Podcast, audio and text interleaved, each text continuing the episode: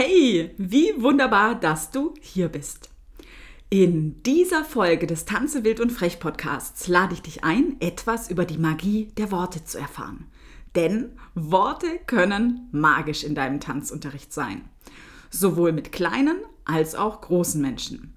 Deshalb nehme ich dich heute mit auf eine kleine Reise in die Welt deiner Wortwahl, die du kinderleicht in deinem Unterricht und auch in deinem Leben jenseits des Tanzsaals verwenden kannst. Wir widmen uns in dieser Folge nur zwei klitzekleinen Wörtern. Je nachdem, welches Wort du nimmst, kannst du Magie verbreiten. Du wirst schon sehen. Ich wünsche dir nun viel Freude beim Anhören der neuesten Folge des Tanze wild und frech Podcasts. Bleib also dran und bis gleich. Beim Tanze wild und frech Podcast erhältst du spritzige Inspirationen, buntes und informatives Wissen sowie Hilfestellungen und Tipps rund um das Thema Tanzpädagogik für Kinder und manchmal fürs Leben. Ich bin Steffi Schmidt und helfe angehenden und ausgebildeten Tanzpädagoginnen, ihre Individualität in ihrem Tanzunterricht und Business zu leben und Vertrauen in sich selbst zu gewinnen, ohne dass man die eigene Freiheit dafür aufgeben muss. Stell dir vor, du stehst im Tanzsaal und ein Lehrer sagt, ihr müsst das nochmal machen. Du musst das üben. Du musst leise sein. Du musst freundlich zu den anderen Kindern sein. Ihr müsst jetzt einen Stopptanz machen. Müssen, müssen, müssen, müssen. Was passiert bei dir, sobald du diese Muss-Botschaft hörst? Kann es sein, dass du vielleicht in einen Widerstand kommst, sich deine Zehennägel hochrollen und du gar keine Lust mehr hast, das zu machen, was dir jemand da sagt? Oder vielleicht denkst du dir auch, also, jetzt erst recht. Das ist tatsächlich die Krux. Wir müssen nämlich erstmal gar nichts. Auch wenn uns das viele Menschen glauben machen wollen. Das Wort muss bedeutet in seinem ursprünglichen Wortstamm laut Duden, Zitat, einem von außen kommenden Zwang unterliegen, gezwungen sein, etwas zu tun, zwangsläufig notwendig sein, dass etwas Bestimmtes geschieht. Oder aufgrund gesellschaftlicher Normen einer inneren Verpflichtung nicht umhin können, etwas zu tun. Verpflichtet sein, sich verpflichtet fühlen, etwas Bestimmtes zu tun. Du siehst, dass das Wort muss mit einer extrinsischen Motivation verknüpft ist. Doch, was ist denn diese extrinsische Motivation überhaupt? Stangl erklärt extrinsische Motivation folgendermaßen. Zitat.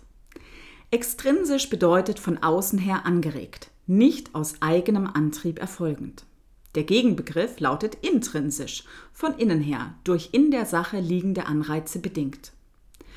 Motivationstheorien erklären, eine Person ist extrinsisch motiviert, wenn äußere Anreize, wie zum Beispiel Entlohnung, Beförderung, Anerkennung etc., für das eigene Handeln die ausschlaggebende Rolle spielen.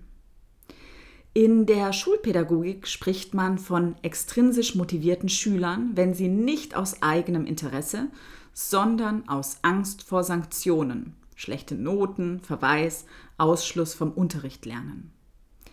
Als extrinsisch motiviert bezeichnet man also Tätigkeiten, die nicht um ihrer selbst willen ausgeübt werden. Selbstzweck, Sinn oder Spaß, sondern zum Beispiel für Geld oder Anerkennung. Mittel zum Zweck oder dem Entgehen einer Strafe. Zitat Ende. Okay, nach dieser kleinen Schleife über extrinsische Motivation kommen wir zurück zu unserem ursprünglichen Thema, dem Muss. Ich nutze das Wort tatsächlich sehr, sehr selten im Tanzunterricht, wobei ich es letztens dreimal bei einer Fortbildung gesagt habe. Und danach hätte ich mich am liebsten in meinem Po gebissen denn es war einfach falsch platziert. Ich wünsche mir von Herzen, dass sich kleine und große Menschen eher von innen heraus motivieren beim Tanzen und sonstigen Aktivitäten. Denn dann macht einfach alles viel mehr Freude und bringt uns auch in einen Fluss. Doch, wie machen wir das denn nun? Wir ersetzen das Wort müssen durch dürfen und schauen einmal gemeinsam, wie sich das anfühlt. Ihr dürft das nochmal machen. Du darfst das üben. Du darfst leise sein. Du darfst freundlich zu den anderen Kindern sein. Ihr dürft jetzt einen Stopptanz machen. Mmh, das klingt in meinen Ohren wie Magie. Sobald ich in meinem Tanzunterricht das Müssen durch Dürfen ersetze, sehe ich leuchtende Kinderaugen. Denn etwas zu dürfen macht vielleicht ein wenig stolz und gibt mir auch eine innerliche Option, mich frei entscheiden zu dürfen.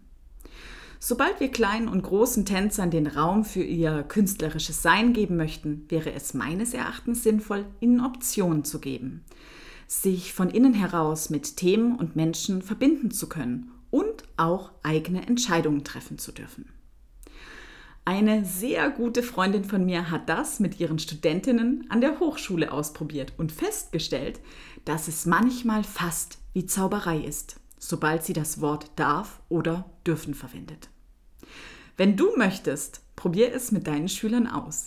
Ich bin gespannt zu erfahren, ob sich auch Magie in deinem Tanzunterricht verbreitet.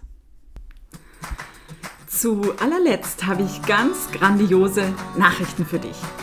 Die Daten für den kommenden Jahrgang der Tanzpädagogik für Kinder und Kindertanzausbildung sind online. Im Ausbildungsprogramm machen wir viele wunderbare Inhalte. Zum einen widmen wir uns dem Was, dem Warum und auch dem Wie du Kinder unterrichtest. Manchmal kommen auch schon ausgebildete Tanzpädagoginnen zu mir. Für mehr Informationen schau doch einfach gerne mal rein. Den Link dazu mache ich dir einfach in die Show Notes.